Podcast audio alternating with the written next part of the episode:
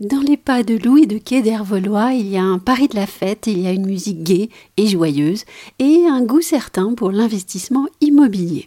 Nous voici au XVIIIe siècle avec notre invitée, la grande violiste Florence Bolton, directrice artistique de l'ensemble La Rêveuse.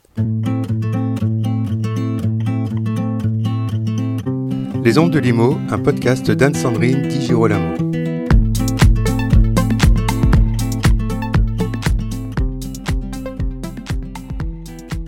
Bonjour Florence Bolton, vous êtes directrice artistique euh, d'un ensemble euh, très connu, l'ensemble La Rêveuse, ensemble baroque. Vous êtes violiste.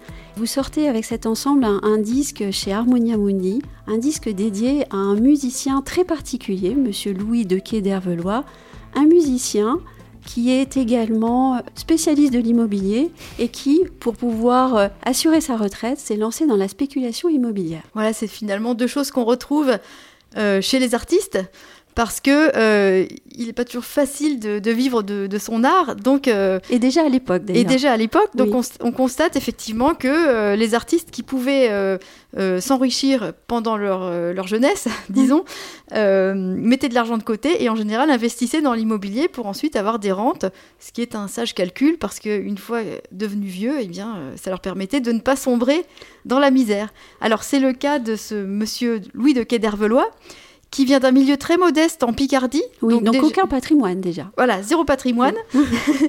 Alors, il apprend la musique. Donc déjà, euh, il, euh, il, grimpe d'un échelon ou deux par rapport à ses parents, il apprend la musique. Il, euh, il, a un petit réseau à Paris parce qu'il a un oncle qui travaille à la Sainte-Chapelle. Donc déjà, le réseau, ça aide beaucoup. ça aide aujourd'hui, mais ça aidait aussi à l'époque. Et il va, euh, donc il est hébergé chez cet oncle qui va lui faire rencontrer des gens et de fil en aiguille, il va prendre des cours avec Barmaret, un célèbre violiste de l'époque, et il va s'installer à son compte comme maître de viol. Et puis, euh, il va se faire une, vraiment une, une clientèle, j'allais dire, mais plutôt des, élèves. Euh, parmi ses élèves, il va compter beaucoup de gens riches, donc des aristocrates, mais aussi des bourgeois et de la haute bourgeoisie, donc des gens qui sont vraiment dans les finances, qui vont probablement le conseiller. Et euh, quand Kedervelois se marie, il fait un beau mariage avec une épouse qui apporte pas mal d'argent dans la corbeille de noces. Mais qu'il aime quand même beaucoup, rassurez-nous. Oui, oui, il l'aime. Il l'aime, mais euh, voilà, je pense qu'il est plus heureux avec une femme riche. Enfin, ça, l'argent aide. Et donc, il va investir directement la dot dans euh, des achats d'immeubles et au fil de sa vie, ça va pas toujours aller pour lui. Il va avoir des hauts et des bas. Donc, quand ça va pas, il revend. Quand ça va, il rachète. Euh, il emprunte de l'argent probablement à ses riches bourgeois qui sont ses élèves et qui donc lui donnent euh, des conseils euh, judicieux, visiblement. Et ce qui est drôle, c'est que dans sa musique, on retrouve euh, ce, goût pour la spéculation parce que finalement, quand il achète euh, euh, des domaines un peu en dehors de Paris, par exemple un domaine qui s'appelle Mon Guichet, eh bien, il va appeler sa pièce, une de ses pièces, la Mon Guichet. Donc finalement, l'art et la spéculation immobilière se retrouvent un petit peu dans sa musique. Oui, c'est sa vie en fait. Voilà, c'est toute sa, vie. et dans ce disque, qu'est-ce qu'on entend? Alors, on entend une émanation des, des, salons parisiens, oui. puisque à cette époque-là, évidemment. À quelle euh, époque d'abord? C'est vrai qu'on l'a pas dit. Oui, c'est vrai. Donc c'est vraiment le, 18e, la première moitié du 18e siècle. Et euh, Paris est une ville qui regorge d'argent et aussi de, gens qui veulent montrer qu'ils ont de l'argent. Et dans ce cas-là, il faut euh, faire salon. Oui, faire salon. Il faut organiser, de très belles fêtes. Voilà, organiser des fêtes, organiser des concerts. Et, eh bien, Guy va écrire de la musique qui, sera joué dans ces salons-là. Donc en fait, quand on écoute sa musique, on se retrouve vraiment dans l'ambiance des salons avec les instruments à la mode, la viole de gambe, la guitare, le traverso. Et euh, on a un peu cette, image aussi des, fêtes galantes qu'on retrouve euh, chez Watteau. Il y a un petit côté champêtre aussi euh, et joyeux.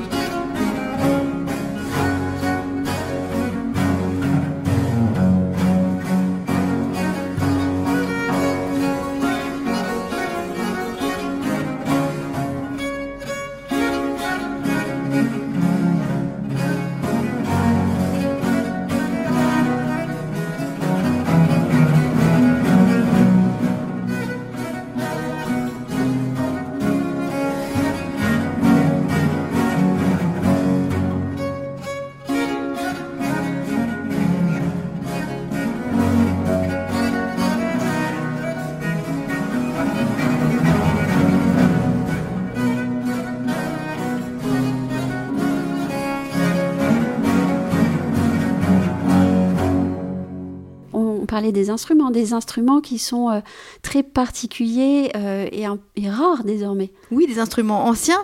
Euh, alors certains sont de véritables curiosités, comme par exemple le par-dessus de viol, qui ressemble un petit peu à un violon, sauf qu'il se tient verticalement, et qui est un instrument de dame.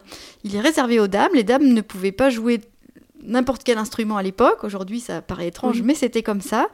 Et donc, euh, ça a été un instrument intéressant parce que, euh, évidemment, les dames ne pouvaient pas être professionnelles non plus dans la musique, mais euh, certaines, grâce au par-dessus de viol, ont réussi une carrière.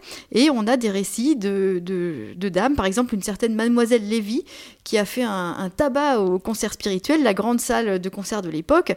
Et toute femme qu'elle était, il y a eu des critiques dithyrambiques, donc elle était vraiment, elle devait être formidable. Cette musique, on a envie de l'écouter d'abord parce qu'elle est très très gaie. Et puis aussi parce que ce musicien, compositeur, c'est un vrai personnage, comme on, vient d'évoquer son, son, son, travail euh, dans le monde de l'immobilier. Il a, il a fini sa vie finalement assez riche. Oui. Euh, et, c'est un musicien euh, vraiment attachant. Oui, c'est un, self-made man du XVIIIe siècle.